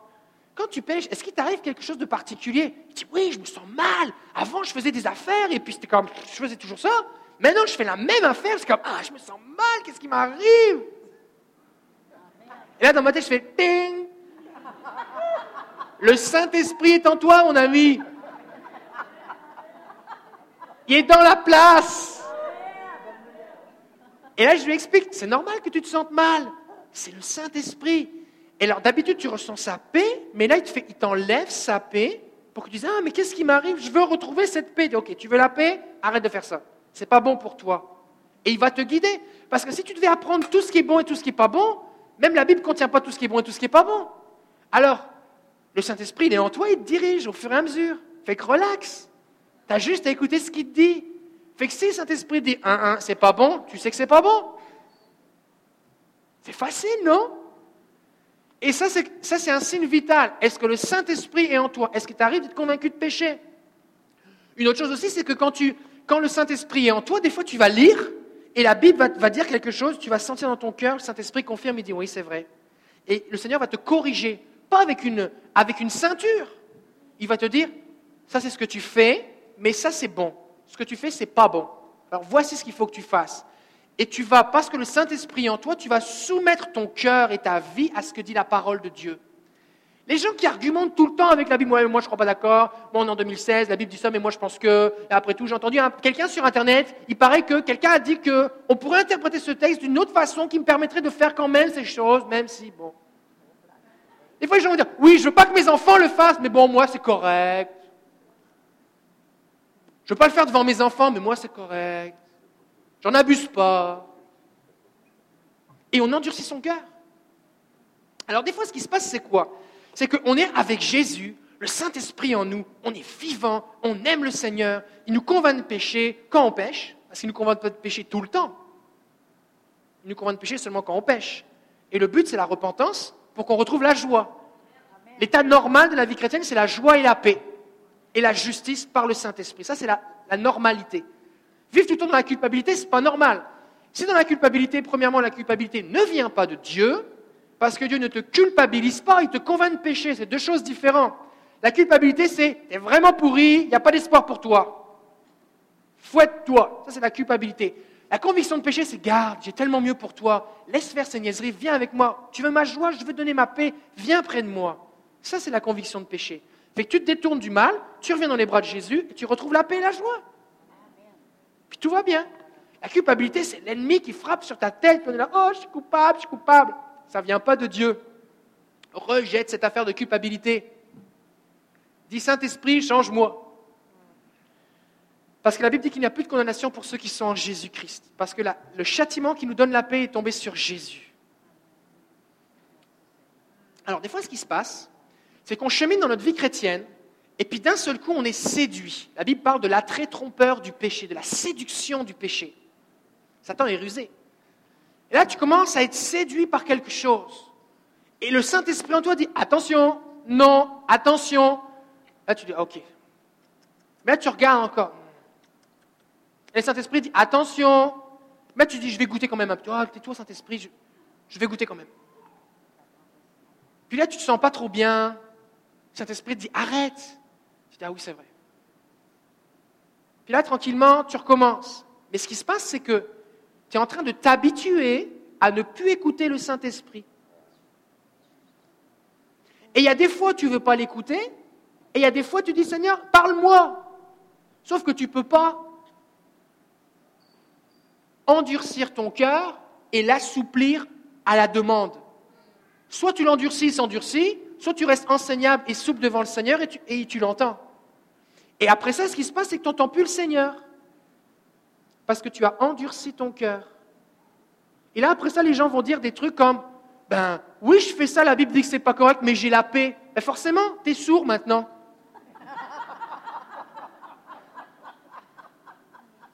C'est comme ici dans le bâtiment, là, il y a, y un nouvel euh, euh, système d'alarme, c'est vraiment violent là.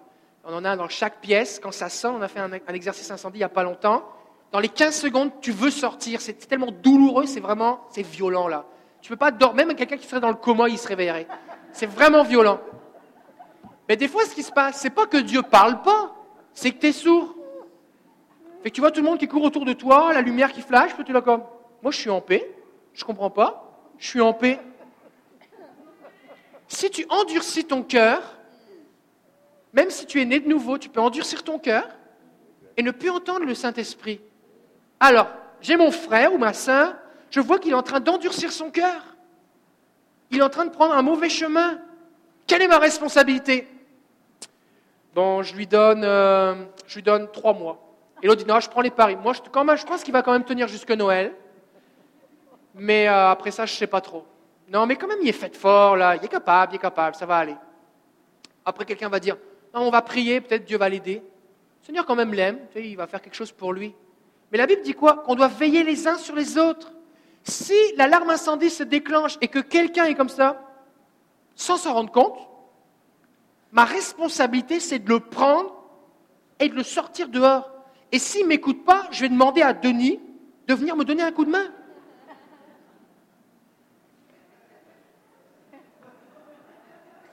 Pourquoi Parce qu'on ne veut pas laisser quelqu'un derrière. Les Marines, les, corps euh, d'armée américains, ils ont, je crois qu'ils ont un slogan, c'est dire on laisse personne derrière. On laisse personne derrière. Et beaucoup de chrétiens, quand quelqu'un est blessé, on dit oh, il est blessé. Mais on ne va pas le laisser mourir. Il faut qu'on veille les uns sur les autres. C'est vraiment important.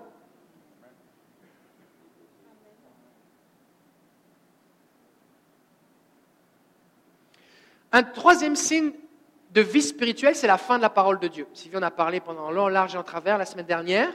Mais la Bible dit quand même dans 1 Pierre de 2, comme des enfants nouveau-nés, désirez ardemment le lait pur de la parole, afin qu'il vous fasse grandir en vue du salut. Et Jésus va dire dans Matthieu 4, 4, L'homme ne vivra pas de pain seulement, mais de toute parole qui sort de la bouche de Dieu. Un enfant qui a faim, tu le sais. En tout cas, tu vas finir par le découvrir. Dans les magasins, on vend des, euh, moniteurs, au cas où tu n'entendrais pas ton bébé pleurer. À moins que tu vives un château avec 50 pièces et que tu vives six étages au-dessus de ton enfant, en général, si ton enfant pleure, tu le sais. Les voisins le savent. Tout le monde le sait. Parce que l'enfant va hurler jusqu'à ce qu'il soit rassasié. D'accord? Un enfant qui n'a pas faim, non, j'ai pas faim, papa, je me sens pas bien, j'ai pas faim. Comment ça, il y de la crème glacée, t'as pas faim T'es sûr que tu n'en veux pas? Non, je me sens pas bien. Si tu es un parent normal, tu dois allumer que mon enfant n'a pas faim, il y a un problème. La perte d'appétit, quand tu appelles le 8 à 1, est-ce qu'il y a de l'appétit, il mange bien, oh, bah, ça va, il est correct. La perte d'appétit, c'est un signe de, il y a un problème, il est malade. Alors, si tu n'as jamais mangé ou que tu n'as jamais faim, peut-être tu es mort. Non, mais tu es peut-être juste mort. Maintenant, si tu as déjà eu faim et tu as déjà mangé, mais qu'en ce moment tu n'as plus trop faim de la parole de Dieu, tu es en danger. Alors, vous avez l'autorisation d'aller voir votre frère et puis de lui dire quelque chose comme, puis mon ami, qu'est-ce que tu as lu cette semaine? Est-ce que le Seigneur t'a parlé Et là, les gens disent, ah oui, j'ai lu telle affaire. Et là, tu sais que, oh, il est en bonne santé, je suis content pour lui. Mais si les gens sont comme, euh, ben là, euh, qu'est-ce que tu veux dire par j'ai lu la Bible Je me sens un petit peu jugé, dans, je me sens, euh, je me sens blessé par ce que tu me dis. Pourquoi tu es blessé? Pourquoi tu es blessé? C'est comme si je te dis, est-ce que tu as mangé cette semaine? Pourquoi tu es blessé? Pourquoi tu es blessé? Je vais vous dire quelque chose. Quand tu, tu sais que tu n'es pas correct, et que quelqu'un en bonne santé à côté de toi vient te voir et te pose des questions sur ta vie spirituelle, et que tu te sens blessé, c'est vraiment un signe que tu es vraiment en danger. Mon expérience personnelle, j'ai été baptisé d'eau avec une conversion intellectuelle, mais je n'étais pas né de nouveau. Je n'étais pas né de nouveau. Fait que je connaissais les réponses, je connaissais, euh, euh, je voulais, vraiment je voulais, mais je n'étais pas né de nouveau. Fait que j'étais baptisé, j'avais pas faim de la Bible, ça, m'ennuyait complètement de lire la Bible, je priais pas, ça m'intéressait pas. La louange, je jouais de la guitare, j'aimais ça, je faisais de la musique, ce n'était pas de la louange, de l'adoration. Puis euh, je faisais du bénévolat, des trucs dans l'église, mais mais ma vie ne changeait pas. Et j'avais un frère, Pascal, qui avait été baptisé en même temps que moi. Puis lui, il sortait de la drogue, toutes sortes de trucs et tout ça. Puis lui, il s'était converti comme radical. Il parlait de Jésus à tout le monde, tous les gens qui passaient. Tu ne peux pas marcher avec lui dans la rue sans qu'il arrête tous les gens. Et tu sais, je dois te parler de Jésus justement dans mon sac, j'ai un pamphlet. Tu sais que Jésus t'aime, est-ce que je peux prier pour toi? Le gars était en feu. Et je me sentais mal à l'aise avec lui. Et je ne comprenais pas pourquoi j'étais mal à l'aise. Il me disait, oh, j'ai prié, le Seigneur m'a révélé des affaires, on va prier. Et moi, j'ai dit, oh, oh, on va prier. Ça m'énervait. Je me sentais pas à l'aise avec lui. Puis un jour, j'ai vraiment, je me suis vraiment consacré au Seigneur. J'ai dit, OK, maintenant, moi, c'est Jésus que je veux. Fait que je me suis vraiment mis à poursuivre le Seigneur, puis je suis né de nouveau. Puis, littéralement, c'est comme si Dieu avait ouvert mes yeux, c'est ce que la Bible dit dans l'Épître aux Corinthiens. Boum, la Bible est devenue vivante. Et je me souviens bien encore, je me souviens un vendredi soir à une réunion de prière, je suis arrivé à l'église et j'allais dire à tout le monde Est-ce que tu as vu ce qui est écrit dans tel verset? Est-ce que tu as vu ce qui est écrit dans tel verset? C'était comme je venais de découvrir un trésor. Les gens étaient comme bah. Il y avait des gens qui disaient comme Bah oui, c'est bon et tout. Ils étaient excités pour moi. Puis il y avait des gens qui étaient comme ouais, en tout cas, ils n'étaient pas trop excités non plus. Et cet ami est devenu mon meilleur ami est devenu un homme avec qui on priait ensemble, on parlait des choses de Dieu, on lisait des bouquins, on se les échangeait, on parlait des choses de Dieu, on était en feu. Parce que quand tu n'es pas en feu et que tu as quelqu'un en feu à côté de toi, il y a deux choses qui se passent. Soit son feu est contagieux, soit tu t'éloignes du feu. Fait que s'il y a des gens qui parlent beaucoup de Jésus, qui ça t'énerve, c'est pas eux le problème. Et ce n'est pas Jésus non plus.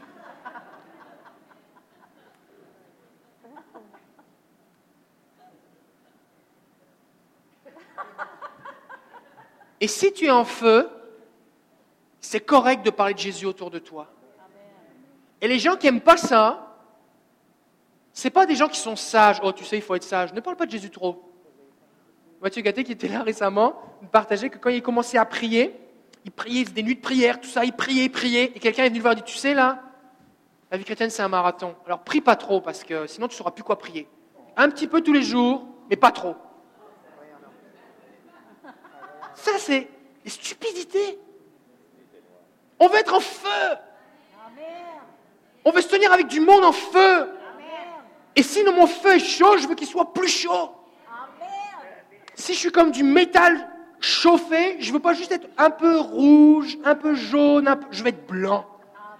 Je veux couler. Comme de la lave, tu comprends?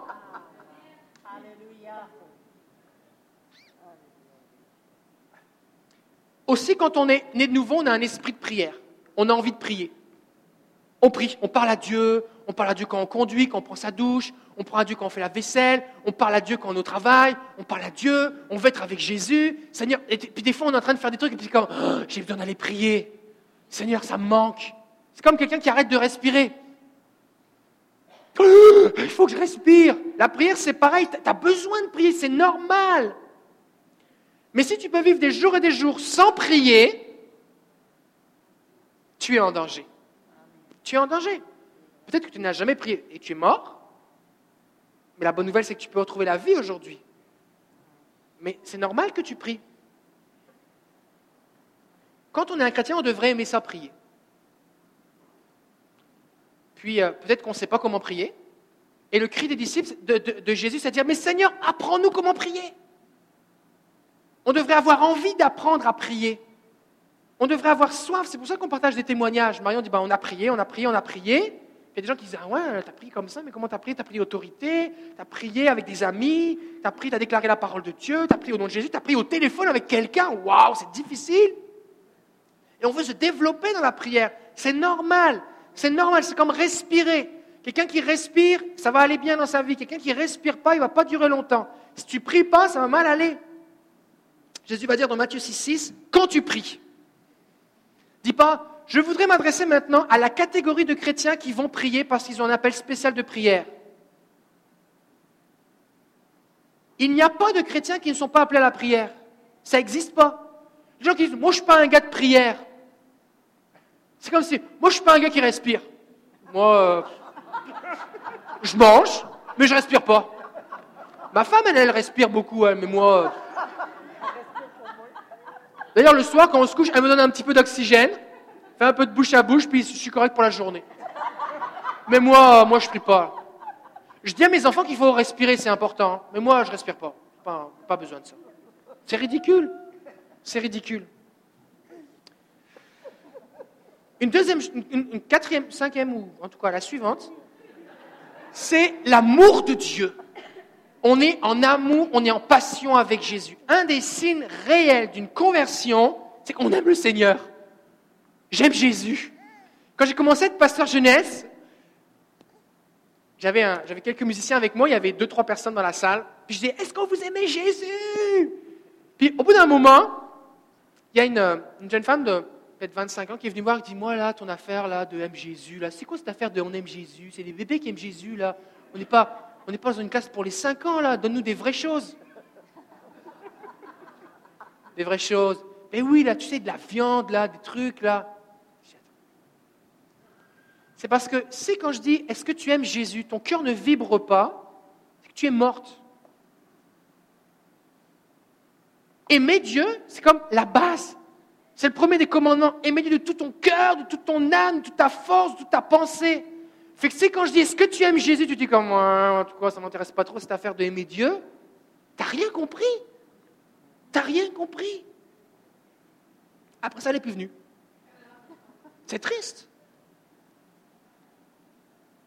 On aime Jésus ici.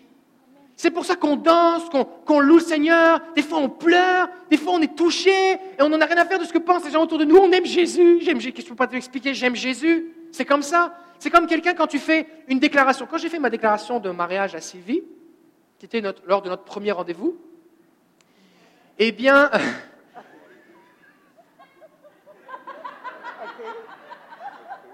Je l'ai attendu pendant 45 minutes devant la bibliothèque universitaire à Lille. Il y avait peut-être 10 000 étudiants qui étaient là, qui passaient. C'était comme, il y avait un énorme campus, plein de bâtiments, avec plein d'étages, plein, plein d'amphithéâtres remplis d'étudiants. Et au milieu, il y avait la bibliothèque universitaire, fait que tout le monde passe là. J'avais des longues roses rouges, ils n'avaient pas coupé les queues, fait qu'elles étaient comme, quand tu les poses par terre, elles étaient hautes jusque là. Et je l'ai attendu pendant 45 minutes. Et tout le monde passait et me regardait. J'ai cru que mon cœur allait exploser. Mais ce n'est pas important. Je l'attendais. Et quand elle est arrivée, je me suis approché vers elle. J'ai un peu bredouillé. Et je lui ai donné la rose et je lui ai dit, est-ce que tu veux m'épouser?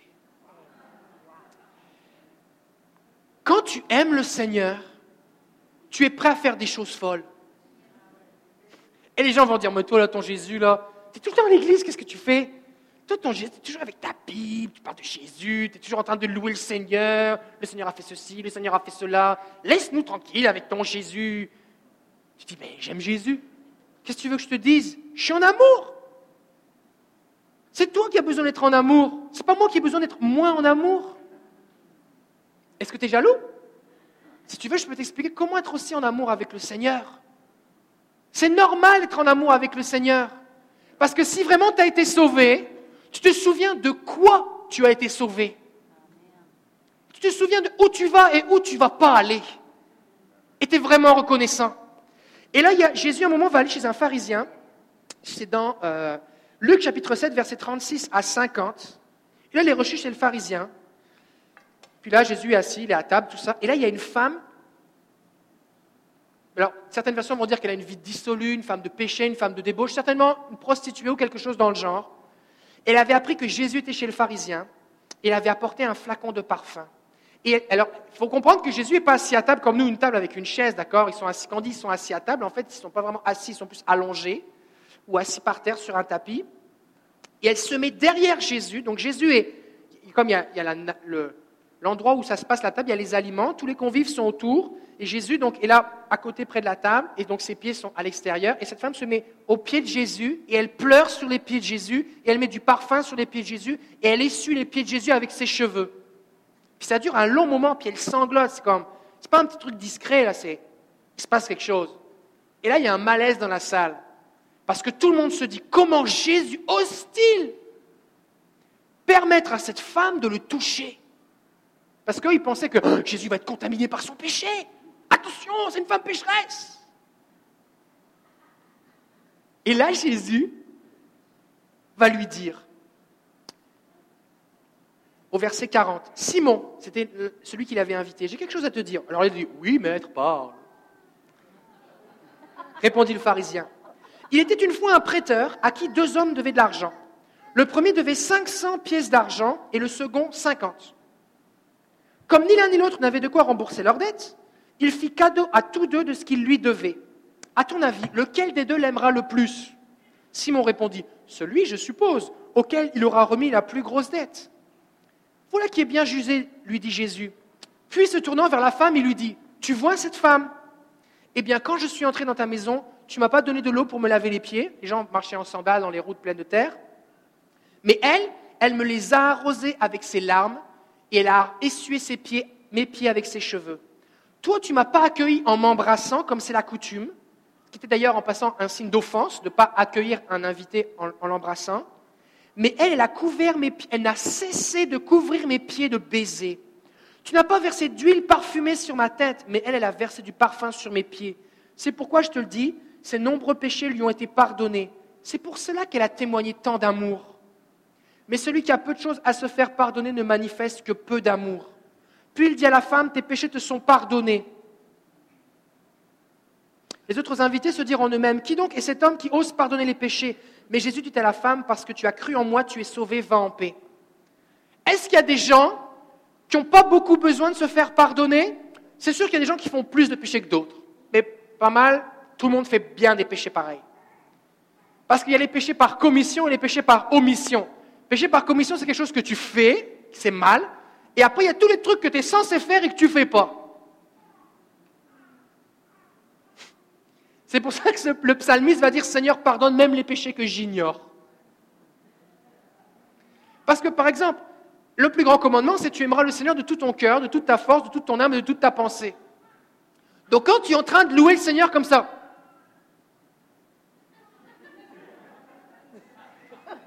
Est-ce que vraiment tu es de toute ta force, toute ton âme, toute ta pensée? Oh, je t'aime, Seigneur. Est-ce que vraiment tu es, à fond là? Parce que si vraiment tu es à fond, c'est correct. Tu sais, si par exemple ton cœur va s'arrêter si tu fais plus, ou qu'il y a un anévrisme qui va sauter dans ta tête si tu te mets à crier, c'est correct. Pas plus. Pas plus. Mais si tu peux faire plus et que tu ne le fais pas, c'est un péché. Parce que c'est un commandement de louer le Seigneur. Oh là, Pasteur David, tu me mets mal à l'aise. Tu me mets mal à l'aise avec ce que tu dis. J'aime pas ça. C'est vrai pareil.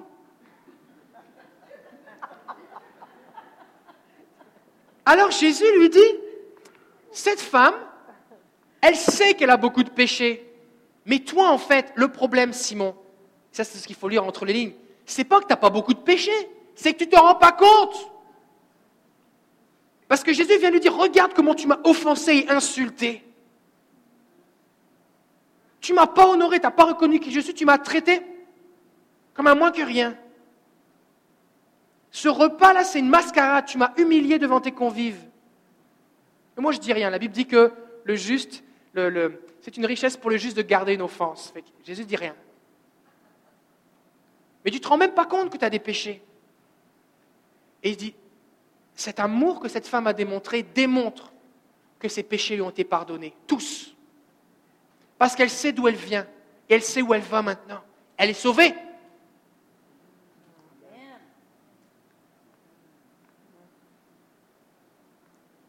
Est-ce que ce serait possible qu'on n'aime pas assez le Seigneur parce qu'on n'a pas vraiment réalisé de quoi on a été sauvé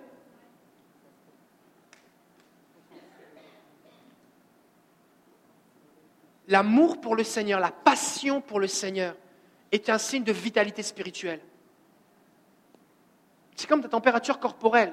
Si t'es chaud, ça va bien. Si t'es froid, ça va mal. Ça va mal. Romains 5.5 nous dit, notre espérance ne risque pas d'être déçue car Dieu a versé son amour dans nos cœurs par l'Esprit Saint qu'il nous a donné. Quand tu es nouveau, Dieu déverse par son esprit son amour dans ton cœur. On va sauter une diapo. Éphésiens 6, 24. Que Dieu donne sa grâce à tous ceux qui aiment notre Seigneur Jésus-Christ d'un amour inaltérable. On aime le Seigneur. Des fois, on n'est pas très fidèle. Des fois, on a la tête dure. Des fois, on est long à comprendre. Des fois, il faut qu'il nous explique longtemps. Des fois, on ne veut pas. Des fois, on n'a pas envie. Des fois, on fait toutes sortes de niaiseries. Mais on aime le Seigneur. Seigneur, garde, je t'aime. Je t'aime, Seigneur. On veut aimer le Seigneur.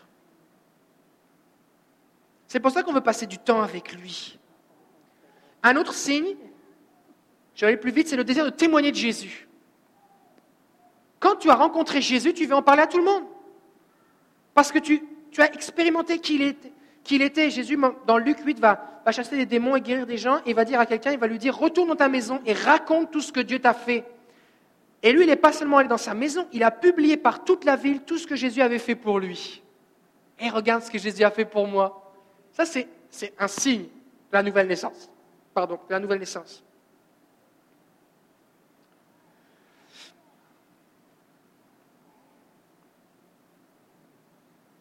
Un autre signe, c'est l'amour pour les frères et la recherche de la communion fraternelle. T'aimes ça être avec des chrétiens. Alors je sais que la plupart des chrétiens ont des problèmes. Je sais. Il y en a qui en ont moins que toi, il y en a qui ont plus que toi, mais tout le monde a des problèmes. Parce que Jésus est venu sauver uniquement les gens qui avaient des problèmes et qui étaient pécheurs et perdus. Il a sauvé que ceux-là. Les gens qui n'avaient pas de problème, pas de péché, pas besoin d'un sauveur, il ne les a pas sauvés. Fait que dans l'église, tu retrouves que des gens poqués, maganés, blessés, avec des morceaux en moins, en reconstruction, en rénovation, qui font des progrès, qui cheminent, qui sont de mieux en mieux. Certains stagnent des fois, des fois il y en a qui régressent. Mais c'est ça l'Église. C'est pour ça que tu es le bienvenu. Parce que c'est pour nous. Et on a envie de travailler avec des chrétiens. Pourquoi? 1 Jean chapitre 3 verset 14 nous dit, nous savons que nous sommes passés de la mort à la vie parce que, oh ça il faut écouter, nous savons que nous sommes passés de la mort à la vie parce que, oh il y a, il y a quelque chose à regarder, parce que quoi? Nous aimons nos frères. La preuve que je suis passé de la mort à la vie, c'est quoi? C'est que j'aime mes frères et sœurs en Jésus. Je ne veux pas l'expliquer, mais je suis avec mon ami, on n'est pas né dans le même pays, on n'a pas la même histoire, on n'a pas le même âge, des fois il y a des générations qui nous séparent, on a des cultures différentes, des expériences différentes, et quand on se parle, quand on prie ensemble, on a le même Père. On a le même Père. Fait qu'on s'aime. Ça ne veut pas dire qu'on est toujours, toujours collés ensemble, on peut choisir nos amis dans, l'Église, on n'est pas obligé d'être amis avec tous les chrétiens, mais on s'aime. Pourquoi? Parce qu'on a le même Père, on est passé de la mort à la vie. Il y a un autre verset qui dit, 1 Jean 5, 1, celui qui croit que Jésus est le Christ est né de Dieu. Et celui qui aime le Père, qui fait naître à la vie, aime aussi les enfants nés de lui. Tu peux pas dire j'aime le père mais j'aime pas ses enfants. Ça marche pas. C'est une preuve. On va en sauter plusieurs. Une autre conséquence de la nouvelle naissance, c'est une générosité extravagante. On se met à donner. Dans l'Épître aux Corinthiens, l'apôtre Paul parle d'un certain peuple qui se sont mis à donner. Ils étaient pauvres, ils n'avaient pas d'argent, mais Dieu les a touchés. Et la conséquence de leur conversion, c'était qu'ils se sont mis à être généreux. Et on voit aussi cette femme Marie qui va mettre du parfum sur Jésus, un parfum qui coûtait très cher dans Jean 12, 3. Et Jésus va dire, c'est normal. Les gens qui m'aiment, c'est ça qu'ils font. La générosité, c'est normal quand tu es un chrétien. Quand tu es né de nouveau, quand tu es vivant, c'est normal. Ça vient avec. Et c'est pas juste de donner ta dîme à l'église. C'est es généreux avec les gens. Tu es généreux de ton temps. Tu es généreux de tes ressources. Tu es généreux de tes paroles. Tu es généreux dans ton adoration pour le Seigneur. Tu deviens quelqu'un de généreux. Alors pourquoi je vous dis tout ça? Premièrement, parce que c'est important qu'on veille les uns sur les autres. 1 Thessaloniciens 5.11 nous dit, c'est pourquoi exhortez-vous réciproquement. Ça veut dire quoi réciproquement? Les uns les autres. Mon ami Denis, il a le droit de m'exhorter, me dire, et puis comment ça va? Comment ça va ta santé? Comment ça va ta vie de prière? Est-ce que tu pries? Est-ce que tu as lu ta Bible cette semaine? Et moi aussi j'ai le droit de l'exhorter. C'est réciproque. Et si on est dans une relation réciproque, ben on va être en sécurité. On va être en sécurité. C'est pour ça qu'on a des tribus, c'est pour ça qu'on vous encourage à connecter les uns les autres. Parce qu'on a besoin les uns des autres. Parce que tu ne peux pas te faire une réanimation cardiaque tout seul. Et si tu attends d'avoir besoin d'une réanimation cardiaque, des fois c'est trop tard. N'attends pas. Tiens-toi avec du monde qui aime Jésus. Amen.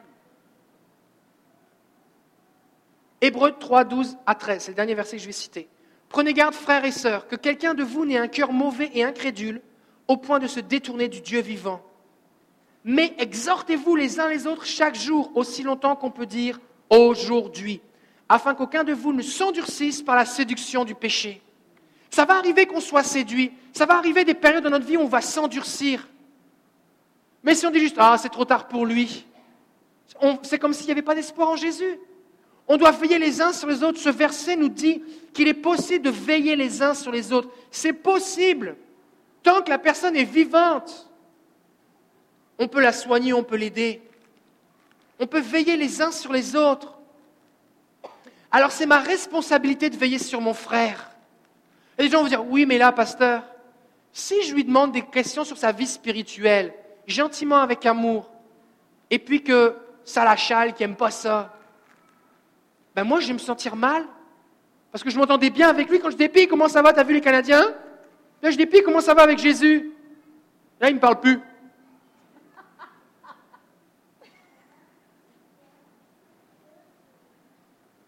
tu dois vraiment aimer ton frère, plus même que ta relation avec lui. Moi, ça m'arrive souvent, je dis des trucs à des gens, ils n'ont vraiment pas envie de l'entendre. Hein. Vraiment pas envie. Mais c'est pas grave, il faut que je leur dise. Tu crois que ton médecin, quand il dit écoutez, monsieur, si vous continuez de fumer, vous allez avoir un cancer, vous allez mourir, tu crois qu'il te dit ça parce qu'il trouve ça le fun? Il dit ça parce qu'il faut qu'il te le dise. Parce que si lui ne te le dit pas, qui va te le dire? Alors on doit veiller les uns sur les autres. Fait que regarde ton voisin maintenant, regarde comme ça, et regarde s'il est en vie.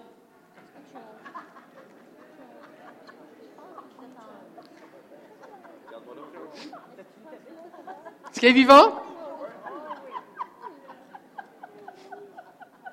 Quand vous bougez tous, c'est bon signe. Et qu'on va prier. On va prier parce que c'est vraiment important. C'est vraiment important. Écoutez, si chacun d'entre nous, on contribue à bâtir un environnement où on veille les uns sur les autres, qu'est-ce que ça veut dire?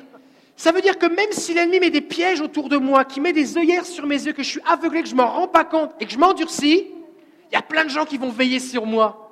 Ça va être plus difficile pour l'ennemi de ravir des gens, de les détruire. Parce qu'on va se protéger, on va être comme un, il va y avoir comme une forteresse, une protection des remparts. C'est important. Fait que des types de questions que tu peux poser, puis comment ça va avec Jésus? Les gens vont dire, bah, tu sais, il y a des hauts, il y a des bas. Quand tu dis ça, c'est que ça va mal. Bah, tu sais, comme tout le monde, ça veut dire, je me justifie que je ne suis pas le seul à avoir des problèmes. Bah, tu sais, comme tout le monde, il y a des hauts, il y a des bas. Bon, là, je suis dans un bas, mais. eh ben, je suis là pour t'encourager, on va prier ensemble. Est-ce que je peux prier pour toi? Est-ce que je peux t'appeler? Est-ce que je peux prier avec toi? Est-ce que je peux te, est-ce que je peux prendre un temps pour lire la Bible avec toi? Est-ce que, est-ce que tu me permets de t'encourager?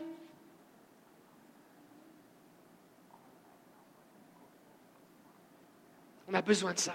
Alors on va prier. Seigneur, on est devant toi ce matin. Et je te prie que tu ouvres nos yeux. Ta parole dit que l'homme spirituel juge de tout. Et je te prie que tu nous donnes la capacité, Seigneur, de reconnaître les signes vitaux spirituels. Pas pour mépriser les gens, mais pour les aider. Pour les aider, Seigneur. Ouvre nos yeux. Montre-nous comment veiller les uns sur les autres. Père, je prie maintenant pour tous ceux et celles qui se disent, mais moi j'ai des signes vitaux qui ne sont pas forts. Mon pouls ne bat pas vite. J'ai des problèmes. Il y a de l'espoir. Tu peux revenir à Jésus. Tu peux revenir à sa parole. Tu peux revenir à la prière. Tu trouves ça difficile seul. Trouve quelqu'un qui va t'aider. Jésus te tend la main ce matin. Saint-Esprit, je te prie de les fortifier maintenant au nom de Jésus. Fortifie ton peuple, Seigneur. Et je te prie que tu établisses, Saint-Esprit, des relations, des partenariats où les gens vont s'édifier, s'exhorter. Les gens vont devenir de plus en plus en feu, Seigneur. Au nom de Jésus. Que l'ennemi n'ait aucune possibilité d'aveugler ou de séduire dans ce lieu. Mais que tout le monde soit protégé et gardé par ta bonne main. Je te le demande au nom de Jésus, Père. Amen. Amen. Alors je te souhaite une bonne semaine. Avant de sortir d'ici, trouvez quelqu'un et demandez-lui comment ça va avec Jésus?